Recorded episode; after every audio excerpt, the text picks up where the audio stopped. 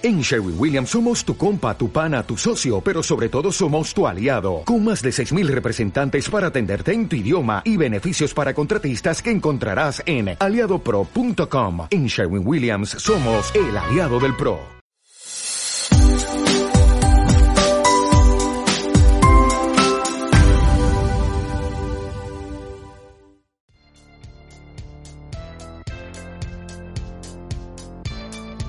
Todo lo mejor para el cuidado de su cabello en The Royal Carpet Salon and Spa. Haga su cita al 210-527-4186. Déjenos consentir a su mascota en iPo Pet Salon and Spa. Dos direcciones y dos teléfonos. 210-495-1010 y 830-487-1888. Al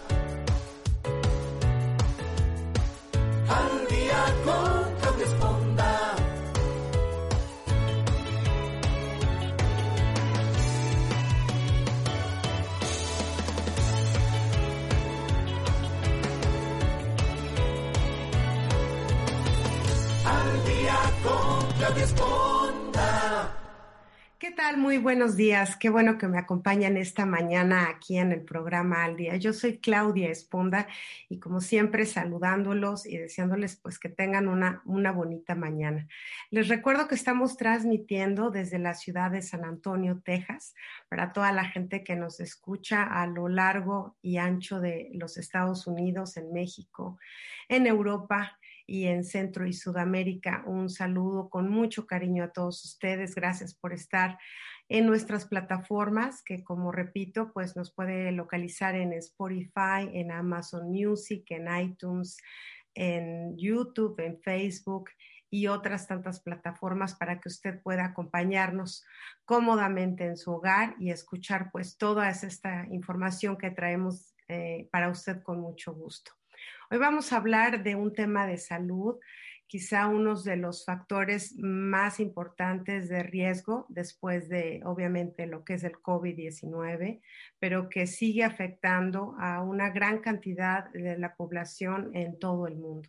Vamos a hablar acerca de la diabetes y de la hipertensión. Y para ello me acompaña esta mañana el doctor Ernesto Esteban, perdón, Esteban, ya le iba a poner como el presidente. Ernesto Cedillo, el doctor Esteban Cedillo, para hablarnos un poquito sobre pues estos temas que la verdad siguen aquejando a, a, toda la gente porque no tenemos el cuidado, porque no tenemos la precaución o porque desconocemos cómo tener estos cuidados este, adecuados para conservar la salud. Así es que le agradezco muchísimo, doctor Esteban Cedillo, que hoy nos acompañe en el programa de Al Día. Bueno, no, muchas gracias por la invitación. Este, aquí estamos para servir. Perfecto. Pues bueno, déjenme presentar brevemente. El doctor Esteban Cedillo es egresado del Instituto Tecnológico y de Estudios Superiores de Monterrey. Cursó su residencia de medicina interna en el Centro Médico Masónico de Illinois en Chicago y cuenta con una especialidad en nefrología y medicina interna. Actualmente realiza su práctica profesional aquí en los Estados Unidos, en San Antonio, en South Texas Renal Care Group en San Antonio.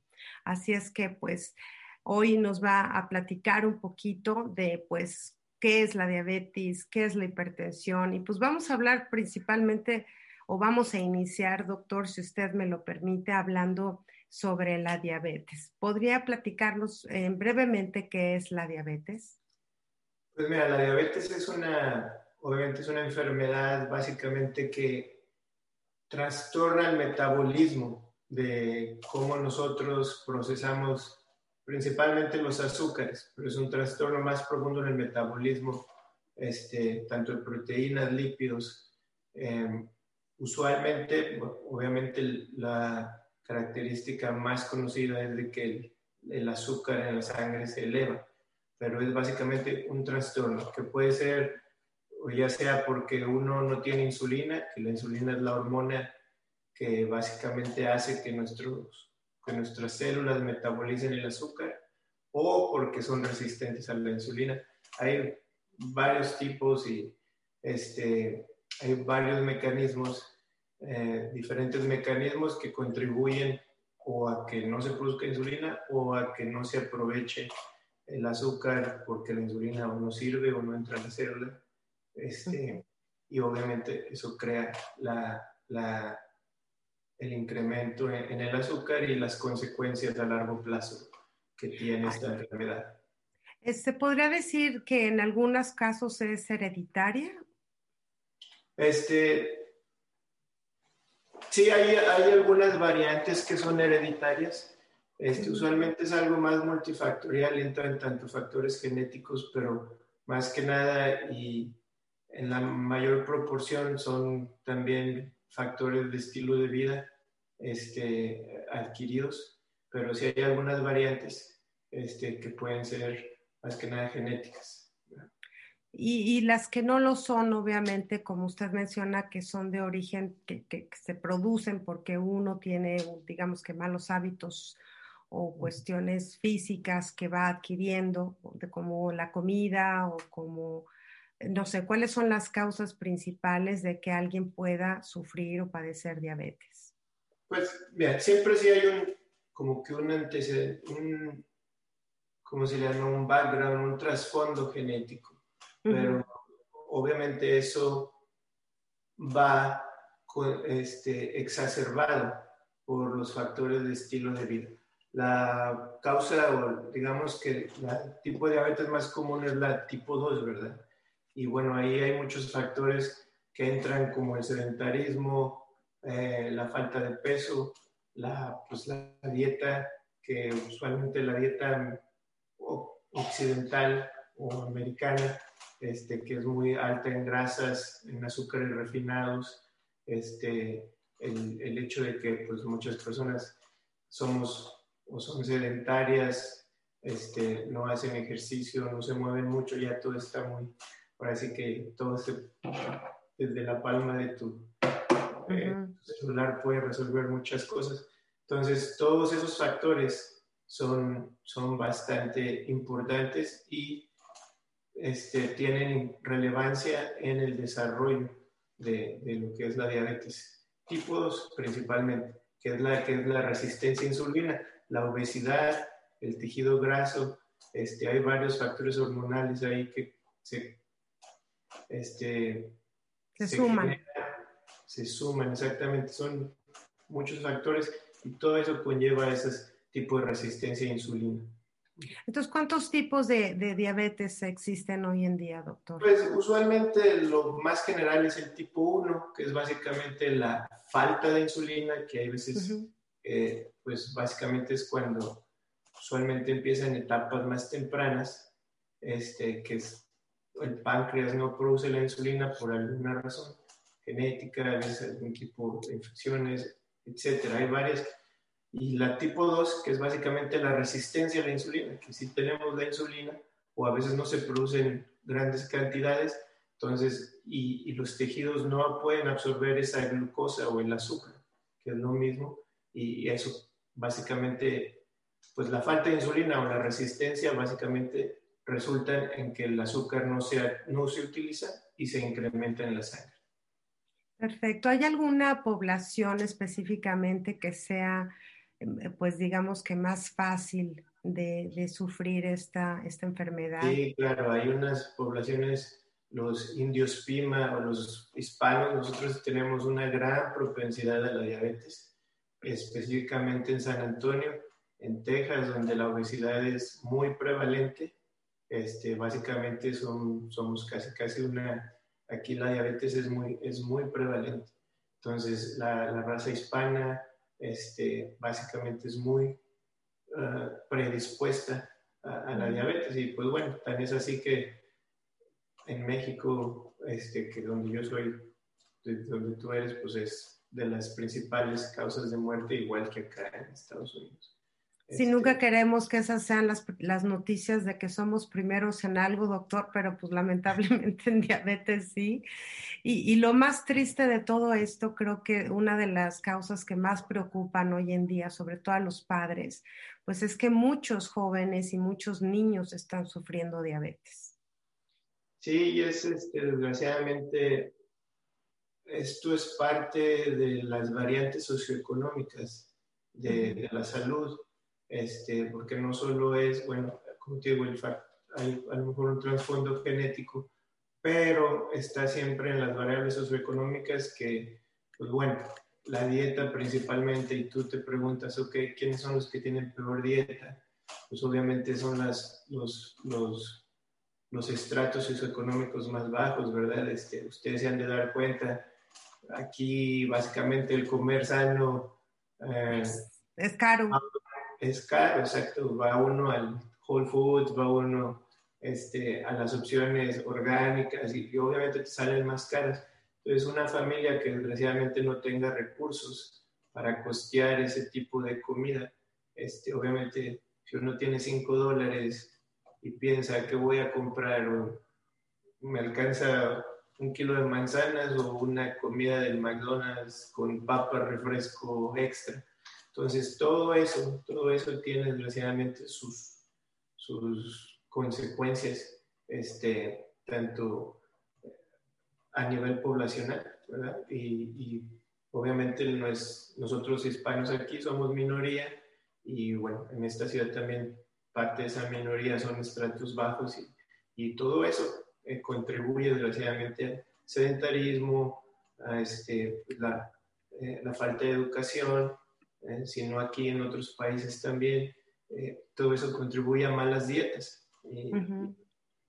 y, pues básicamente al desarrollo de, de, niños, bueno, básicamente ahora los niños tienden a jugar menos, ¿verdad? En las calles, a ser menos activos, a lo mejor a estar más en casa, en la computadora, en los aparatos. Este, todo eso desgraciadamente influye, no es la causa, pero sí, es, algo, es algo multifactorial que desgraciadamente desencadena esta consecuencia. Ahora, yo he escuchado mucho, doctor, que hay gente que dice que es prediabética. ¿Existe eso?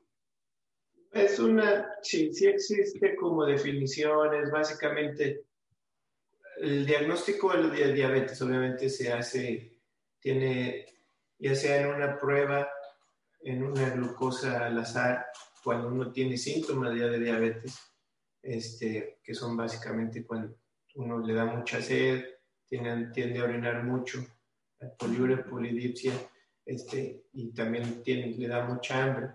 Este, y cuando uno se toma eso, básicamente y su azúcar sale elevada, a partir de cierto rango se diagnostica diabetes. Pero hay también una prueba oral, este, en donde se da una muestra de glucosa y se mide en espacios de tiempo y y dependiendo cómo va saliendo eso, dependiendo si es más allá de cierto rango, se clasifica como diabetes y hay un rango que es, no es normal, pero tampoco es diabetes. Y en ese rango es donde se, se clasifica como la prediabetes. Todos los, los que llegan a, a, estar en esa fase, este, que, que, no cumplen el rango de diabetes en, la, en el los niveles de glucosa. En la prueba de glucosa oral, este, por sí mismos tienen más riesgo de desarrollar diabetes a los que salen normales en la misma prueba. Entonces, esa es la prediabetes, ese rango, esa área gris, este, todavía no es diabetes, pero tampoco es un rango normal, pero si esa población está en mayor riesgo de, de hacerse diabético. Sí, es como que tienen mayor tendencia a la diabetes, porque me sonaba así como cuando dicen, pues está embarazado o está o no está embarazado, como que medio está embarazado, digo, pues no me suena. y es muy, pues lo, lo, te digo, es esta es área gris, lo más seguro es obviamente también lleva una connotación, pues ya cuando la gente oye prediabetes, pues uno espera que también se ponga las pilas y se le eche las ganas y cambie, cambie su estilo de vida, haga más ejercicio, trate de comer más sano, etcétera, etcétera. Este, pero, pero sí, está definido entre ese rango intermedio este, de, de, los valores en esta prueba de glucosa oral, que la verdad no se hace mucho. Eh, o hay veces que cuando es en una, en una prueba en ayunas, también queda en este un rango específico que es donde se define. Ahora, pues uno, me imagino que uno no va al doctor y dice, a ver, me hace una prueba para ver si tengo diabetes, ¿no? O sea, generalmente, ¿en qué proceso la gente puede confirmar si tiene esta tendencia a la diabetes? ¿Qué tipo de pues estudios? Es, bueno, mira, básicamente el primer, algo importante a tratar ahí es de que es bien importante siempre tener en cuenta que tanto la diabetes, la presión alta y la enfermedad de riñón, que es donde yo lo que trato más, este, se les conoce como asesinos silenciosos, ¿verdad? Y, es esto, ¿por qué? Porque nadie siente, todo el mundo se siente bien. yo ahorita puedo tener un azúcar de 500 cuando lo normal es menos de 100, 110. Puedo tener un azúcar de 500 hablando contigo o una presión de 200 en el cielo y estoy hablando contigo. Este, El problema es cuando eso es persistente durante el tiempo es cuando empieza a causar las consecuencias. Entonces, durante mucho tiempo la gente no va a sentir nada y la única manera, la única manera de saber que tú lo tienes es yendo a checarte Y para la diabetes es hacer las pruebas que te digo, es una, una glucosa en ayunas, dependiendo si tiene síntomas. Como te digo, los síntomas típicos, si alguien tiene historia familiar de diabetes y y este, y, eh, historia familiar de diabetes con, con síntomas típicos, que es como digo, la polidipsia, que uno tiene mucha sed, que uno va a orinar mucho, que le da mucha hambre, y tiene familiares que han tenido diabetes y complicaciones, por ejemplo, que han caído en diálisis, un infarto, embolias, pues es muy importante que se estén checando, al menos cada año, ¿verdad?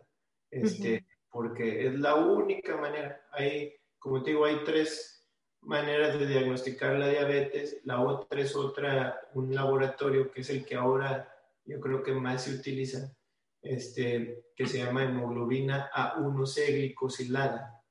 Esa, esa, esa prueba de laboratorio básicamente nos dice cómo ha estado la glucosa por los últimos dos, tres meses. Entonces, este, un valor de más de 6.5 en ese, en ese laboratorio, básicamente te, te, da el diagnóstico de diabetes. Entonces, sí, con un laboratorio y, y obviamente ya que eres diabético, siempre tienes que estar consciente de que si no te la checas, no sabes cómo está controlada, ¿verdad? Entonces, desgraciadamente son, pues, son enfermedades que involucran por sí mismas un cambio al estilo de vida de la gente, porque se tienen que estar checando frecuentemente los pacientes que son diagnosticados con diabetes para saber que está bien controlada, que de otra manera no se sabe. Ok, me, me imagino, digo, no tengo idea si precisamente sé que está relacionada la obesidad con la diabetes, pero también hay casos donde la gente puede ser delgada y padecer diabetes. Claro, claro. Sí, sí, sí. O sea, no es una condición física que uno vea a alguien que tiene obesidad o sobrepeso y decir, seguro tiene diabetes o tiene propensión. O sea, puede ser una persona aparentemente sana, que luzca bien y que presente los síntomas que usted menciona.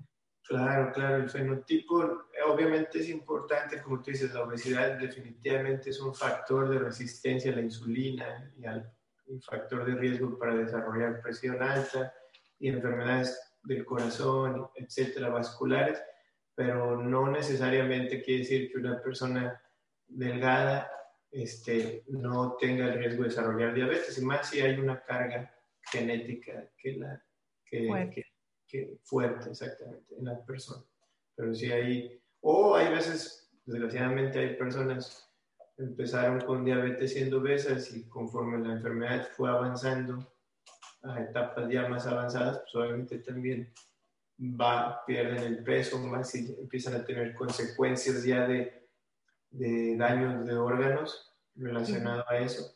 Entonces, eh, no, es correcto tu, tu, impresión. No necesariamente el fenotipo de una persona predice o excluye la posibilidad de desarrollar estas enfermedades. ¿Tiene, ¿Tiene un proceso específico, este, el prediabético, el que tiene esta tendencia, digamos, puede uno diagnosticarla que si no la tiene hoy se puede desarrollar en tres meses, en seis meses, en cinco años? Pues básicamente eh, volveremos un poquito a la pregunta anterior de la prediabetes. Eso es, esas personas que entran en ese rango tienen el riesgo incrementado de, de volverse diabéticos. Este, y de hecho, hay unos que se empiezan a tratar a veces, este, dependiendo de los factores de riesgo. Este, pero sí, esa, si se, muchas veces, para, para serte honesto, la, la gente, no hay mucha educación. Entonces, y pues la gente no, no, llega a los doctores hasta que o se diagnosticó la diabetes o ya tiene la complicación. ¿Por qué? Por lo mismo que te decía, que nadie, nadie siente nada. Pues yo tengo gente que llega y me dice, yo tengo enfermedad de riñón, no tengo diabetes, pero no les creo, yo no siento nada. Y es difícil que uno como paciente se convenza que tiene algo mal cuando en realidad en ese momento no sientes nada. Y desgraciadamente ya para el tiempo que sientes o desarrollaste síntomas, especialmente la, la diabetes, pues el daño ya es irreversible, este, especialmente en los riñones, que es el área de mi especialidad. Pero sí, empieza básicamente con una, una resistencia a la insulina eh, que es leve y luego se va dando a los niveles de diabetes. ¿Es irreversible esta enfermedad, doctor? ¿Hay, hay manera de, de, ser diabético y dejar de serlo? Este, no es que, bueno, lo, miren, específicamente en el riñón, una vez que el riñón diabético o que la diabetes afecta el riñón, es el daño que ya causó es irreversible. No es, es muy difícil. Nosotros, por ejemplo, en el riñón no tenemos aún forma de revertir este, estos daños, sino nuestro objetivo usualmente cuando ya vemos pacientes diabéticos muy dañados es este, tratar de preservar la función que queda para evitar que siga disminuyendo. Este, cuando uno, pero por ejemplo, depende mucho de estos factores. Hay gente que sí, este, por ejemplo, llega a tener diagnóstico de diabetes y echa ganas, va al doctor, come mejor, más sano, hacen ejercicio y de pronto necesitaban medicina y pueden este, hasta algún punto dejar de necesitar la medicina. Este, eh, pero sí depende mucho, te digo, son cuando los factores que te digo ambientales son muy influyentes y se controlan. Este, en esos sí hay ejemplos de pacientes que pueden, pueden lograr eso es difícil porque necesita pues una voluntad y este, obviamente el tiempo, los recursos, como, como hablamos. No cualquiera puede ahorita, este, como dice, costear una dieta de lo más sano, ¿verdad? Este, pero, pero sí, sí hay veces que se puede revertir el estar en, en, en medicina mediante simplemente modificar los factores de vida. Pero queda uno ya diagnosticado como diabético de por vida, ¿no? Es... Sí, este, digamos que en ese punto, en estos pacientes que pasa eso, este, tenían básicamente ya sea que la obesidad les estaba provocando, era el mayor factor de resistencia a insulina, y cuando quitan de esa, esa variable de, de, su enfermedad, pues básicamente es como que si se hubiera resuelto este, siempre y cuando sigan obviamente cuidándose, ¿verdad? Porque claro. eso también comprueba que si volviesen a aumentar de peso en esas mismas condiciones, volverían a ser resistentes a la insulina. Pero al menos pueden controlar el azúcar de, tal manera que evitan las complicaciones de largo plazo. ¿Cuáles son las repercusiones más graves que puede tener una persona que sufra diabetes? Mira, pues son muchas y muy variadas, pero obviamente la más común, la más grave siempre es la enfermedad coronaria, que en Estados Unidos es la principal causa de muerte, obviamente las mm. Enfermedades del corazón, pero pues la diabetes por lo mismo que es una, una enfermedad que afecta el metabolismo no es, no es como que, no es discriminatoria, no es como que nomás me voy a un dedo, nomás me voy al ojo. Está en todo tu cuerpo, ¿verdad? Entonces está causando daño en todos tus órganos al mismo tiempo. Este, obviamente lo más mortal es cuando llega, tiene complicaciones microvasculares y macrovasculares. Quiere decir que vasos pequeñitos, chiquitos, que es causa retinopatía, básicamente puede llevar a la ceguera, puede tener complicaciones glaucomas, cataratas, etcétera, o microvasculares, que también es la enfermedad del riñón, que obviamente, pues lo más eh, serio en eso es que tus riñones básicamente se dejen de funcionar y tengas que requerir diálisis o un trasplante. Y pues la más importante en el sentido de que en cuanto a, frecuencia de este país, pues es la del corazón. Esa es cuando ya son vasos más grandes, es una, una complicación macrovascular, que es básicamente tapa eh, los, las arterias del corazón y provoca infartos, ya en el corazón o una embolia o enfermedad vascular periférica, que es básicamente las, las, las arterias que suplen tus, tus extremidades, este, se tapan y resultan amputaciones. Aquí San Antonio es uno de los principales, si no es que hasta hace pocos años era la ciudad con mayor este, número de amputaciones este, y pues la mayoría debidas a, a la diabetes entonces, este, y complicaciones periféricas. Entonces, una persona desgraciadamente con diabetes puede terminar muy mal, ¿verdad? Este, pueden terminar con infartos, con embolias, sin riñones, en diálisis, oh este, eh, amputados. Son los casos ya extremos que desgraciadamente pues nada más nos damos los doctores y los trabajadores de la salud en los hospitales, pero son, son más frecuentes de lo que la gente puede ver. Este, este, son frecuentes y muy reales, especialmente, te digo, en esta ciudad, este, donde la prevalencia de la obesidad eh, y diabetes es bastante. Ay, doctor, es que parece que me está contando una película de terror. O sea, como que me les bueno, que tu, tu auditorio se, se espantara. Sí, o sea, a las nueve de la mañana oyendo eso, dicen, no, qué horror que está pasando.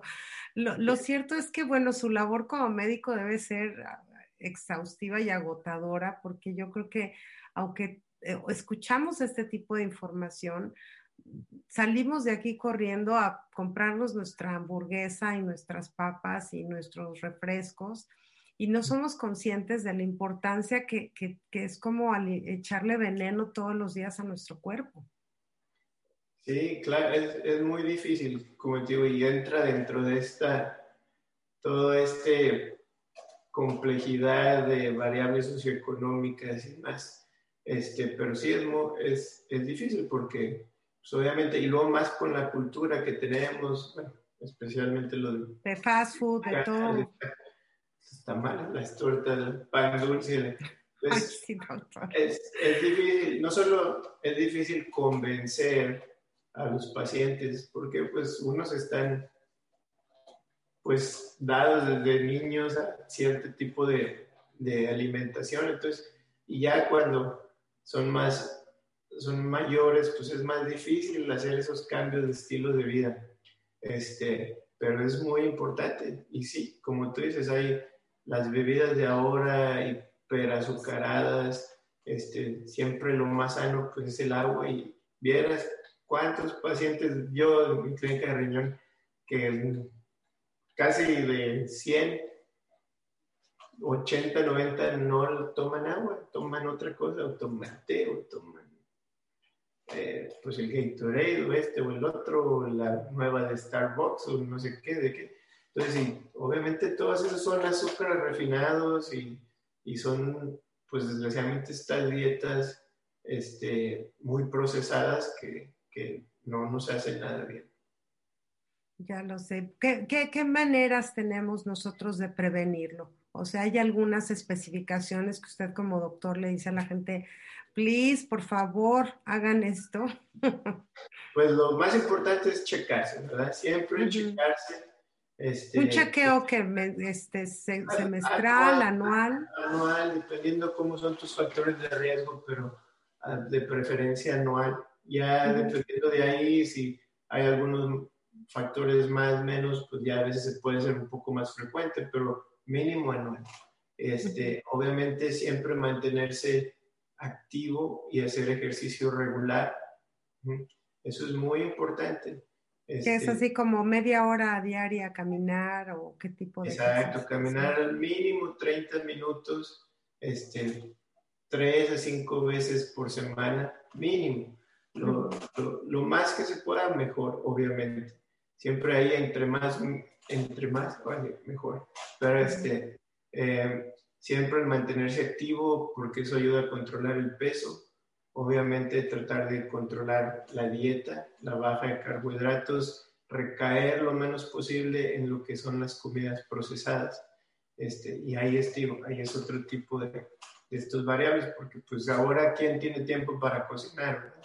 Antes, digo, este, ahorita todo, todo el mundo está de rápido, que pasa por el lunch aquí, que todo. Entonces, recaer lo menos que se pueda. Yo siempre lo que recomiendo es no ir a restaurantes, no ir a comida rápida, tratar de cocinar sus propias cosas desde el inicio y recaer lo menos posible en comidas procesadas.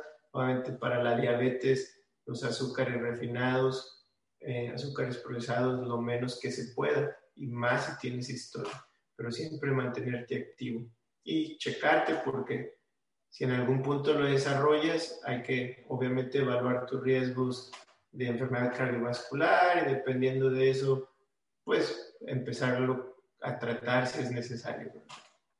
Ahora, mucha gente piensa que los azúcares son cuando aparecen azúcares en los empaques, pero lo cierto es que los azúcares también se procesan a través de harinas, ¿no? Claro, sí, los carbohidratos, pues obviamente todo lo que es el, almidón, harinas, cualquier tipo de harinas, ¿verdad?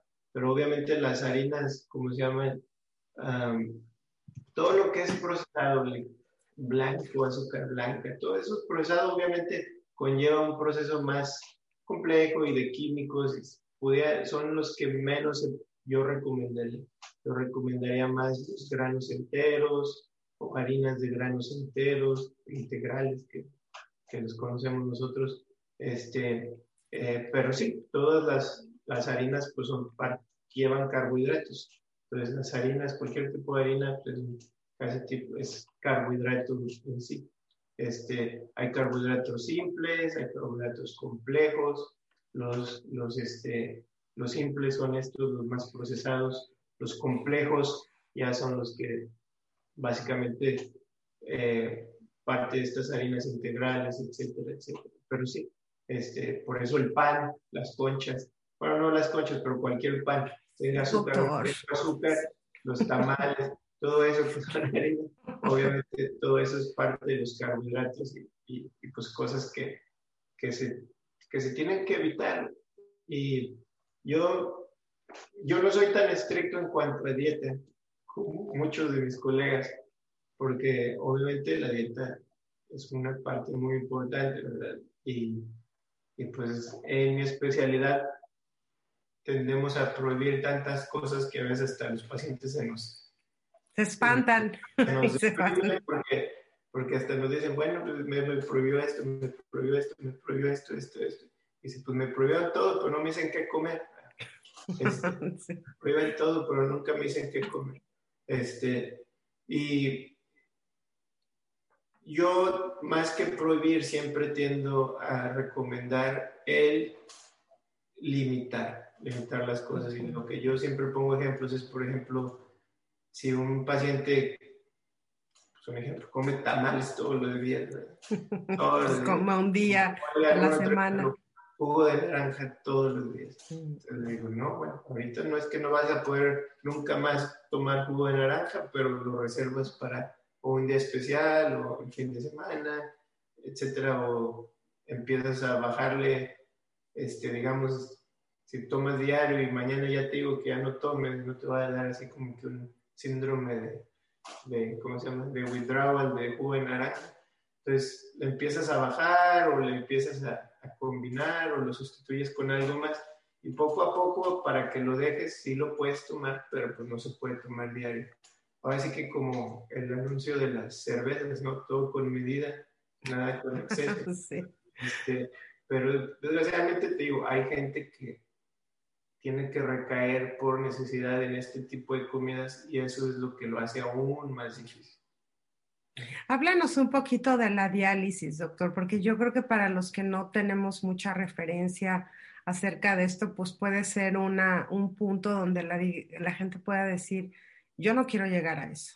Entonces, si nos las platica así como parte 2 de la película de terror, igual y la gente dice, bueno.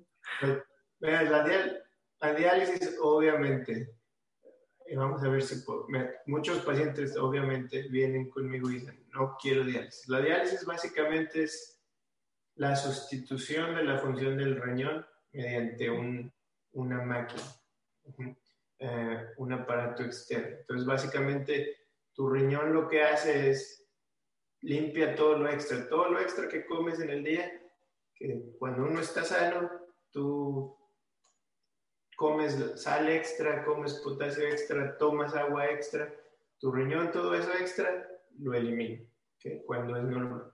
Es un purificador. Exacto, es un purificador. Y no solo eso, también controla tu nivel de sangre.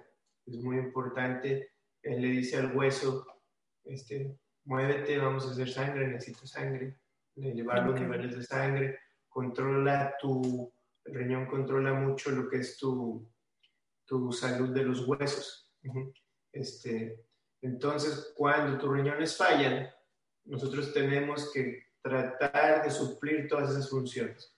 Y la de limpiar es lo que la diálisis hace. Entonces, la diálisis básicamente es un aparato donde ya sea mediante tu sangre o hay veces que nosotros ponemos un líquido en el estómago, hay dos tipos de diálisis, una que se llama por sangre, una por, por la membrana peritoneal, que es la que recubre los órganos internos, los intestinos principalmente, se limpia, limpia básicamente la sangre de todas esas toxinas extras, de todos esos este, minerales extras y del agua extra, porque también tomas mucha agua y tu riñón ya no puede, ya no orinas, entonces toda esa agua se te va a ir acumulando, la gente se hincha, le, le llega a los pulmones, le da falla respiratoria que no pueden respirar. Entonces la diálisis básicamente cumple esa función. Nosotros extraemos tu sangre, la pasamos por una máquina donde mediante filtros y unas soluciones ahí este, limpias tratamos de removemos todas esas toxinas, todo ese líquido extra y la regresamos. Eso es en lo que se llama la hemodiálisis de sangre, diálisis por sangre.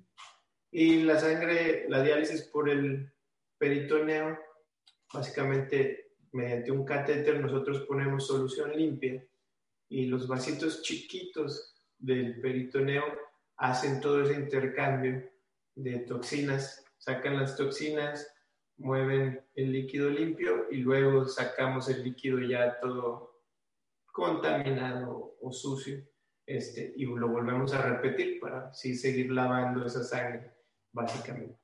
Este, pero el, el, punto que quiero tocar aquí es de que pues, sí, mucha gente se espanta de, de, que no quiere diálisis, básicamente todo eso viene usualmente porque la experiencia que, oye, Chonita, la vecina que estuvo en diálisis y no me duró nada y se me murió, este, y pues sí, lo que yo les digo a los pacientes, la diálisis sustituye eso. Nadie puede vivir sin riñones, tus riñones son órganos vitales. Entonces, este, a lo mejor si Chonita, a lo mejor, Chonita este, este, hubiera, no hubiera hecho diálisis, no hubiera durado el año, dos años, diez años, quince años ah, este, y hubiera muerto en esa etapa. Y otra cosa que mucha gente no considera es de que la diálisis nunca hace nada por lo que por la enfermedad que llevó a que se acabaran los riñones. ¿Qué quiero decir? Que si yo soy diabético y mis riñones se, se, me, se me fueron por la diabetes, la diabetes se los comió, digámoslo así, entonces voy a empezar diálisis, pero si yo sigo sin cuidarme, de nada diabetes va a seguir avanzando y, y, pues obviamente, pues sí, el paciente tiene que, se va a morir en diálisis, pero no se va a morir de diálisis. Por la diálisis. Exacto, no se va a morir por la diálisis. Se va a morir porque necesita estar en diálisis para seguir vivo, pero el infarto, el stroke y todo eso no va a ser consecuencia de la diálisis necesariamente. Hay ocasiones en que pudiera contribuir, pero no es, es va a ser consecuencia de esa enfermedad del, o la diabetes, o la presión, o la enfermedad del corazón, que desgraciadamente, si no se cuidaron o siguieron avanzando, son lo que termina este, llevándose a, a, la mayor parte de nuestros pacientes. Este, pero bueno, y otra cosa que hay que considerar es de que, bueno, aunque es, la diálisis es un, usualmente nosotros siempre queremos que sea más que nada un puente entre hacia el trasplante, hacia un trasplante, que es donde pues ahorita falta mucho por trabajar, porque pues tenemos que trabajar en, en lo que se dice el, el, grupo de donadores, porque son, es lo que falta, no es que falten, no es que falten este, personas que lo necesitan, sino lo que nos faltan son donadores. Este, estamos bajos, digamos que en el abastecimiento de, esos, de los órganos.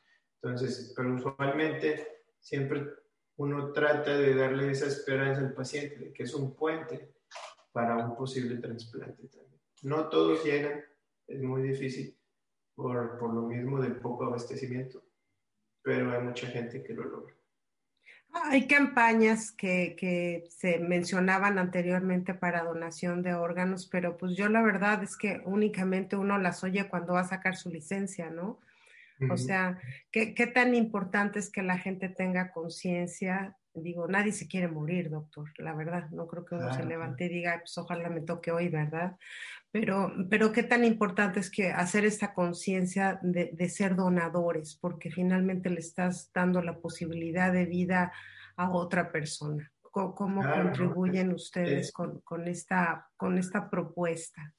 Sí, no es pues básicamente en nuestro campo es invaluable, es muy importante. Y obviamente nosotros quisiéramos que esta educación fuera pues el, masiva. ¿no? Exactamente, o que empezara desde las escuelas. Obviamente entran ya también muchas variables religiosas, personales, mm.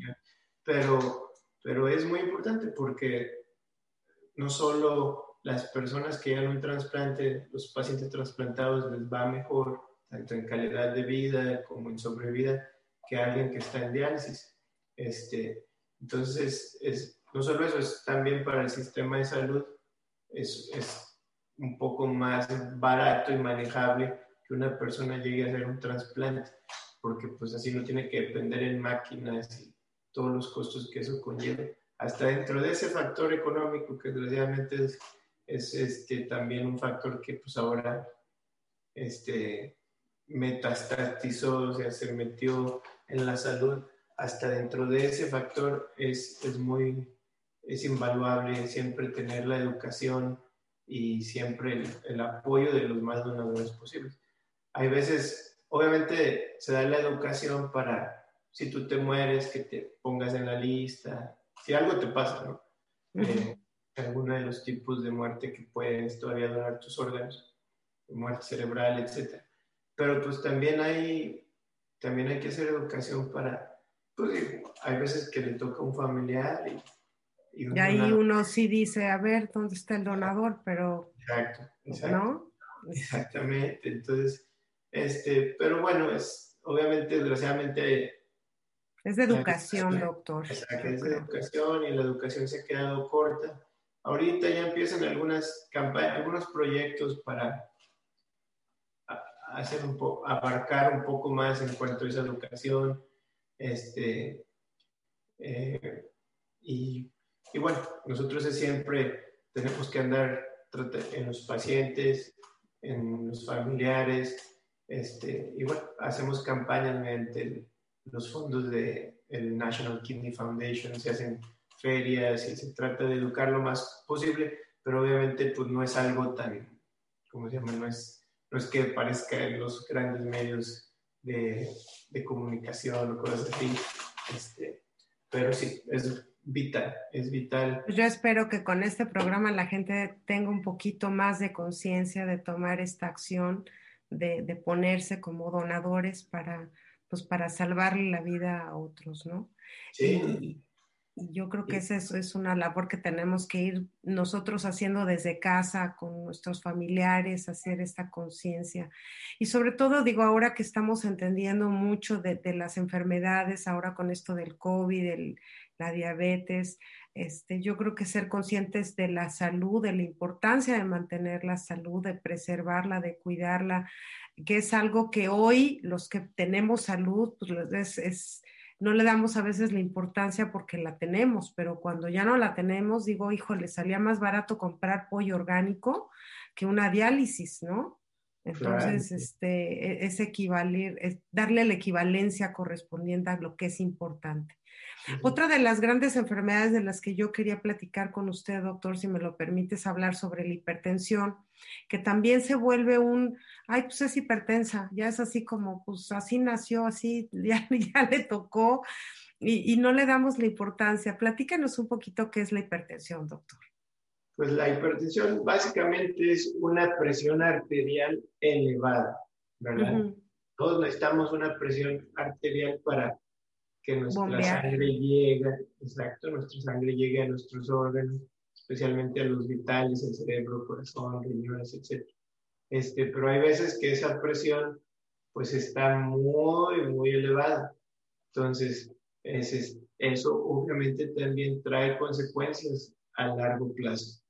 Este, es casi un, muy similar a la diabetes en el sentido de que es una enfermedad que también es, de hecho, hay otros varios tipos de, hay otros varios tipos de presión, pero es una, eso también una enfermedad multifactorial, donde mm. los factores del estilo de vida son también súper importantes y muchos se, se, se juntan o son similares con los factores de riesgo de la diabetes, porque obviamente estas son enfermedades que últimamente van a afectar tus vasos sanguíneos, este, afectan lo que son la, los órganos vasculares, las, los vasos sanguíneos, que son los que finalmente te dan muchas de las complicaciones, riñón, corazón y, y, y, y cerebro, que es, básicamente son casi las mismas complicaciones, ¿no? Uno uh -huh. piensa en la presión y también te puede noquear el riñón, puede causar un infarto, te puede causar una embolia, también te afecta tu, tu, visión dependiendo qué tan elevada está. Y es, como te digo, es otro asesino silencioso porque, como te explicaba al principio, yo ahorita puedo estar tranquilamente platicando contigo con una presión en el, en el techo de 200, 120 y no hay manera que yo sepa a menos de que me la cheque. Este, y ¿Cuál es una presión estándar, doctor, de, de, de, lo que debería tener alguien normalmente? Lo recomendable, mira, la verdad que ahorita este, los, las guías y todo eso cambian en cuanto a definiciones poquito, pero lo, lo ideal, lo ideal es que uno tenga una presión de 120, 80, menor, más o menos por ahí. Este, ya algunas guías empiezan a definir presión arterial arriba de 130, porque en estudios poblacionales o estudios grandes se ve que conforme va avanzando o incrementando la presión, también incrementan las complicaciones que esta puede tener. Pero lo ideal es 120-80. Este, si eres diabético, este, siempre tratar de tenerla en menos de 130-80 porque lo que yo les digo a mis pacientes es como, yo les hago la analogía del boxeo, les digo, tus riñones son como una, una, una pera de boxeo, ¿verdad? Entonces, ya tienes a la diabetes ahí pegándole todos los días. Y si aparte tienes a la presión, no es que tengas al mismo boxeador más fuerte, sino que tienes a otro. Entonces son dos pegando. Entonces, desgraciadamente, estas enfermedades se se exacerban mutuamente en, en, lo que son las consecuencias, especialmente en el riñón y en la enfermedad vascular. Es muy importante este, mantenerla. Pues te digo, el factor más, bueno, no más, pero uno de los principales factores de dieta es la sal. Ahí en la presión ah, es la sal. Y, y, y, obviamente el sedentarismo, el no hacer ejercicio, este, la obesidad, todos esos mismos factores que ahora discutimos igual aplican desgraciadamente para, para la presión arterial. Este, en la sal, este es otro, pues obviamente pues todo el mundo es así, pues sí, pues dieta baja en sal, baja en sal, pero pues nadie, nadie sabe, comprando el, el, de baja sal, este, con eso. Low sodium. Exactamente. Eso tiene que ver, pero es muy importante este, lo que yo les explico a mis pacientes es, a mí no me importa, si tú cocinas desde el inicio, si cocinas tu propio, tus comidas propiamente desde el inicio, a mí no me importa que uses el salero. Mm. Siempre y cuando, siempre y cuando no me comas comida rápida, no me comas comida de restaurante, no me comas comidas enlatadas, procesadas, de esas que ya vienen empaquetadas nomás para meter al microondas o al horno, todo lo que necesita ser procesado o que necesite tiempo en el estante del súper. Todo eso tiene ya agregados sales y fósforos y químicos y todos esos son altos en sal. Obviamente, bueno, hay opciones que son más bajas que otras, que es la que tú ves ya en, en, el, sticker este alimenticio, pero y otras, los embutidos, la tocino jamón, este, todo eso, todo eso es altísimo en sal. Pero como te digo, no es de que jamás lo puedas volver a comer. Simplemente que hay que moderarlo. Si alguien es de que se levanta y todos los días huevo con tocino, huevo con tocino, huevo con jamón, tocino, todos los días, pues es ahí donde dice, bájale tantito, empieza, déjalo para otros días, pero es bien importante, cuando tú tratas de evitar todos estos que yo te digo, que mencioné, la cantidad de sal que, o sea, eso es lo que nos proporciona de nuestra dieta americanizada, eso es nuestra el mayor porcentaje de donde viene. Entonces, si tú evitas todo eso, te aseguro que si agarras el salero en tu casa ahí con la sopita, la tortilla, lo que sea, este, no vas a llegar ni cerquita de donde, de, donde llegarías si estás comiendo todas estas cosas. Entonces, digo, es difícil porque las personas tienen que completamente este, cambiar hábitos. Cambiar, exacto, esos son hábitos. Por eso se llama hábitos, este, lifestyle, que le dicen hábitos de, de vida, ¿verdad? Y pues eso es, conlleva organizarte de una manera diferente, hacer súper de una manera diferente, este, y pues eso a veces no es fácil para la mayoría de la gente.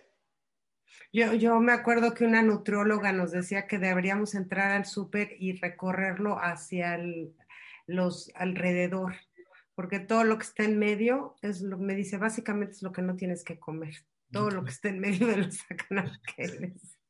Porque la fruta y la verdura está a un lado, el pollo, el pescado hasta por allá, pero todo lo que hay en medio dices de cuenta que no lo veas.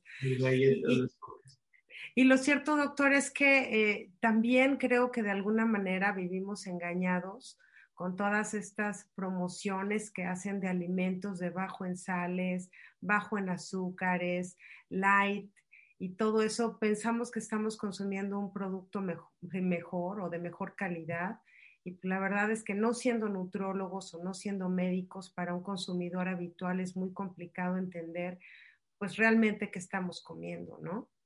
Sí, sí, no, no, no, eh, de acuerdo contigo, inclusive a veces hasta para mí, a mí me salen con que, y esta bebida, doctor, me la puedo Hay veces que me sacan cada cosa que tengo que ir a investigar. investigar. Ah, es que, pues ya, mira, antes ibas ibas al súper y era una mayonesa, a lo mejor diferentes. diferentes ahora hay 300 ahora es mayonesa. ahora creo que no encuentras. De aceite de oliva.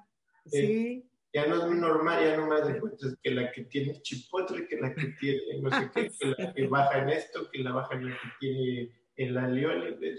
Entonces, obviamente todos esos productos hiperprocesados, ¿verdad? Que, que, digo, siempre, entre más simple, mejor.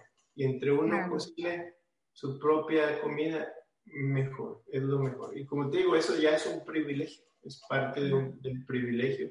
Este, el que tiene tiempo de cocinarse, cocinarse rico, en realidad es... Antes lo hacíamos, doctor. Yo creo que es un pretexto que con el, lifestyle, yo creo que si tuviéramos la, la, disciplina encontraríamos el tiempo para hacerlo. Lo que sí quisiera preguntarles, por ejemplo, ¿es tan malo tener una presión alta como tener una presión baja? Porque, porque hay gente que, como en mi caso, somos de presión baja y, este, y no sabemos si es malo o es bueno o, no pasa nada. Mm, mm, bueno, es, es, obviamente diferente. La presión alta siempre, y si, es, si es, no es tratada médicamente, te va a conllevar eventualmente a, un, a, un, a un, daño de algún órgano, ¿verdad?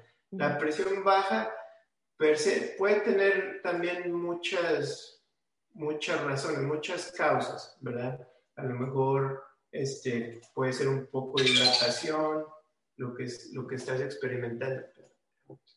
Este, pero no, y bueno, hay veces que entre, hay personas, mira, la presión baja por sí, mientras no sea sintomática o no tenga síntomas, probablemente es la presión que tú manejas.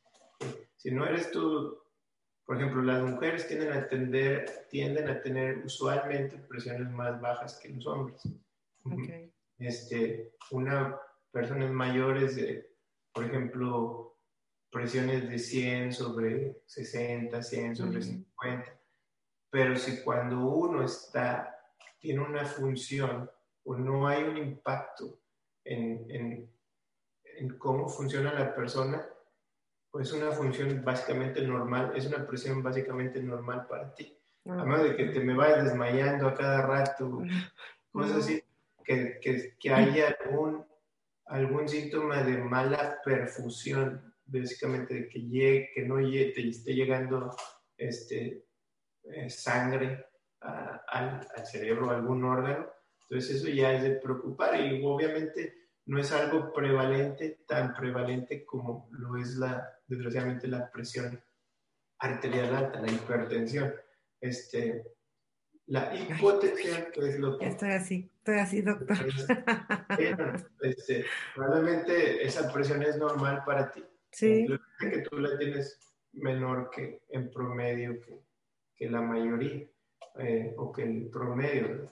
Pero digo, eso es muy, es muy, muy frecuente y, bueno, obviamente que cuando uno se desmaya, este, por cualquier razón, que es una impresión, que un, se le llaman reacciones vasovagales, obviamente las presiones ahí tienden a, también a bajar.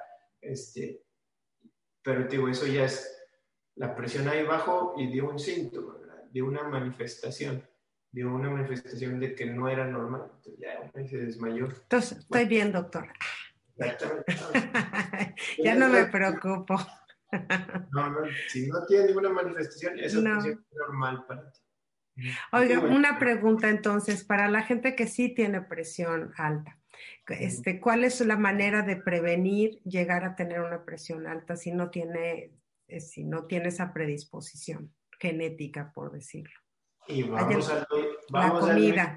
a la comida, la sal, principalmente la, sal. La sal, uno, la sal, dos, ejercicio regular, tres, eh, mantener un peso este, saludable, este, evitar el sobrepeso, la obesidad, eh, básicamente. Ahora, si es personas sin factores de riesgo, por ejemplo, que no tiene...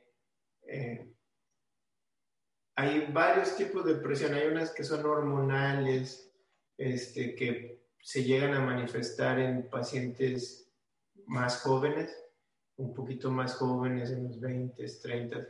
Son, son, se les llama hipertensiones secundarias.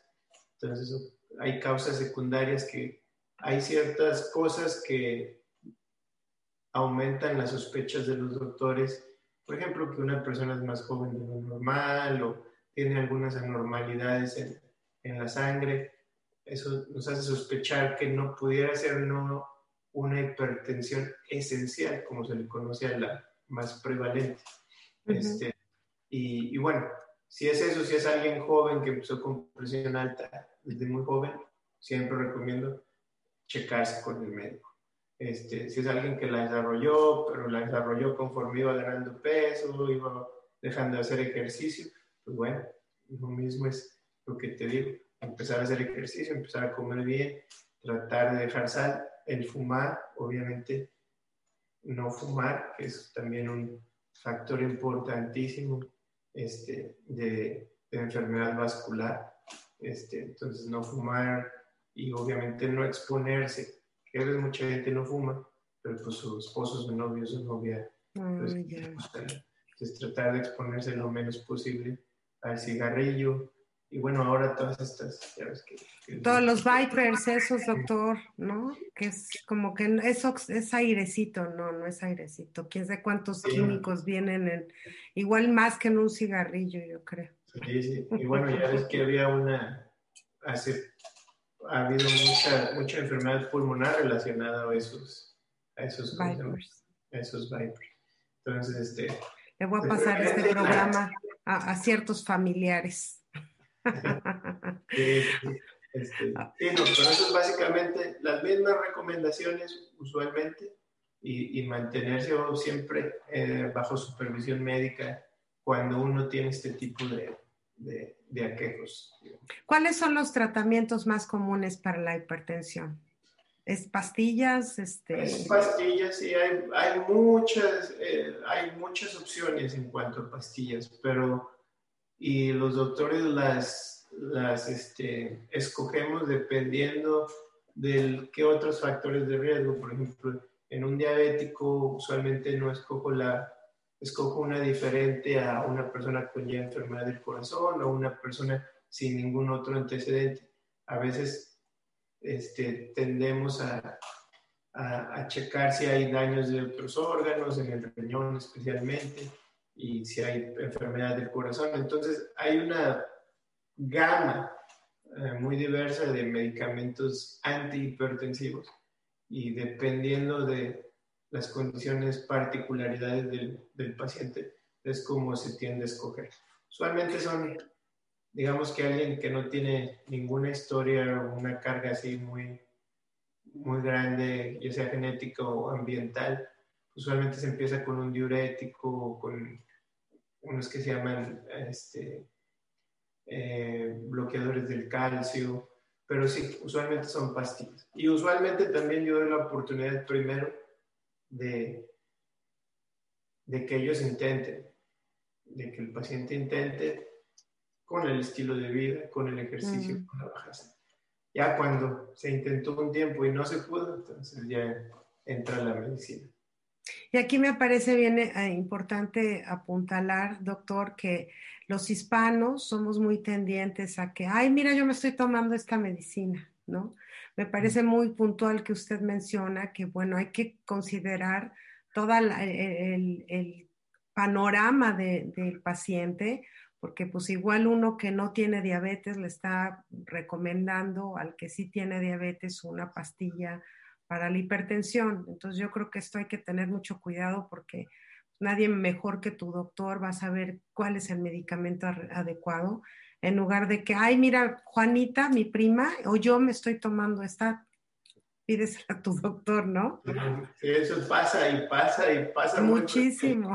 Sí. Pues, Todas recomendamos de todo, doctor.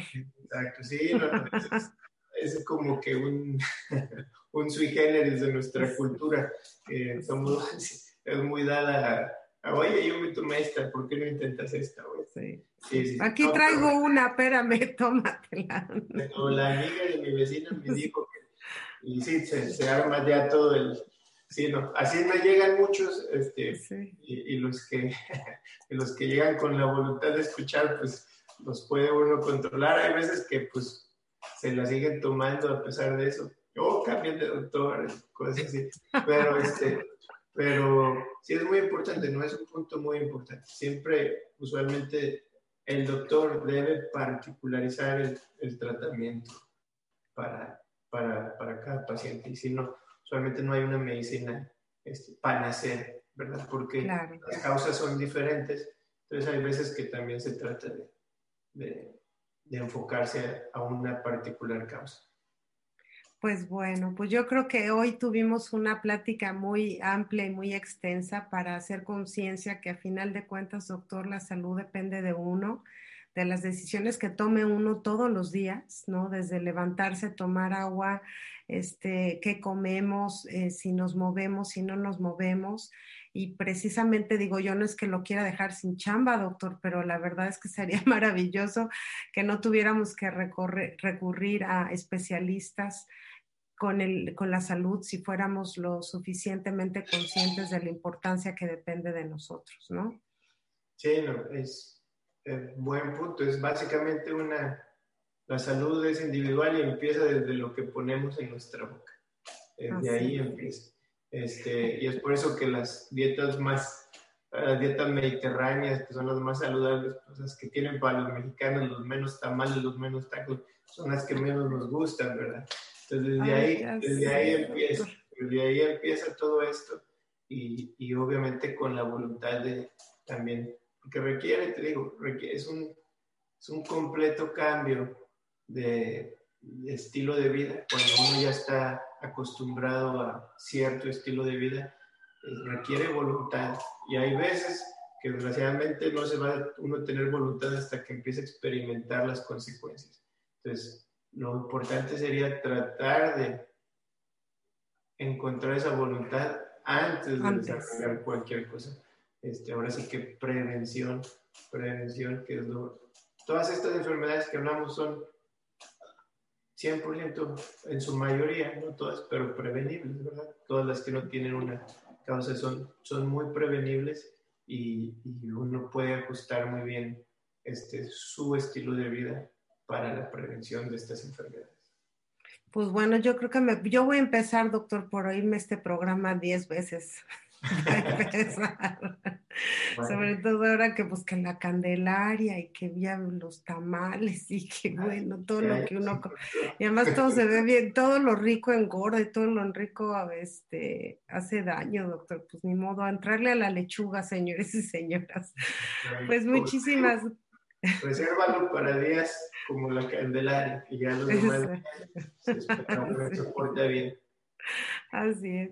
Pues yo le agradezco muchísimo, doctor Cedillo, que haya aceptado esta invitación y sobre todo que nos haya dado esta información que yo creo que es importante para la comunidad, sobre todo hispana, que padecemos mucho de estas dos situaciones muy particulares. Así es que pues, le agradezco mucho su tiempo. No, de que ya sabes, aquí estamos para servirles. muchas gracias. Y pues no sé si me permita dar el teléfono donde usted ofrece sus consultas, doctor. Claro, claro. Sí. Este, tengo aquí el 210-212-8622. Es el South Texas Renal Care Group en San Antonio, Texas. Si usted quiere eh, solicitar información con el doctor para un caso personal o para consulta previa, pues no, no duden en hacerlo. Repito, es LADA para San Antonio, Texas, 210-212-8622. Pues muchísimas gracias, doctor, de veras, le agradezco muchísimo. Y también gracias a toda la gente que, como siempre, nos hace favor de escucharnos todos los martes y jueves aquí en el programa Al Día. Yo soy Claudia Esponda, me despido de ustedes, un beso, todo mi cariño y nos vemos en el próximo programa. Hasta luego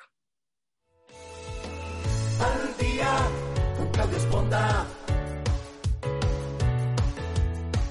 Al día con Claudia Esponda.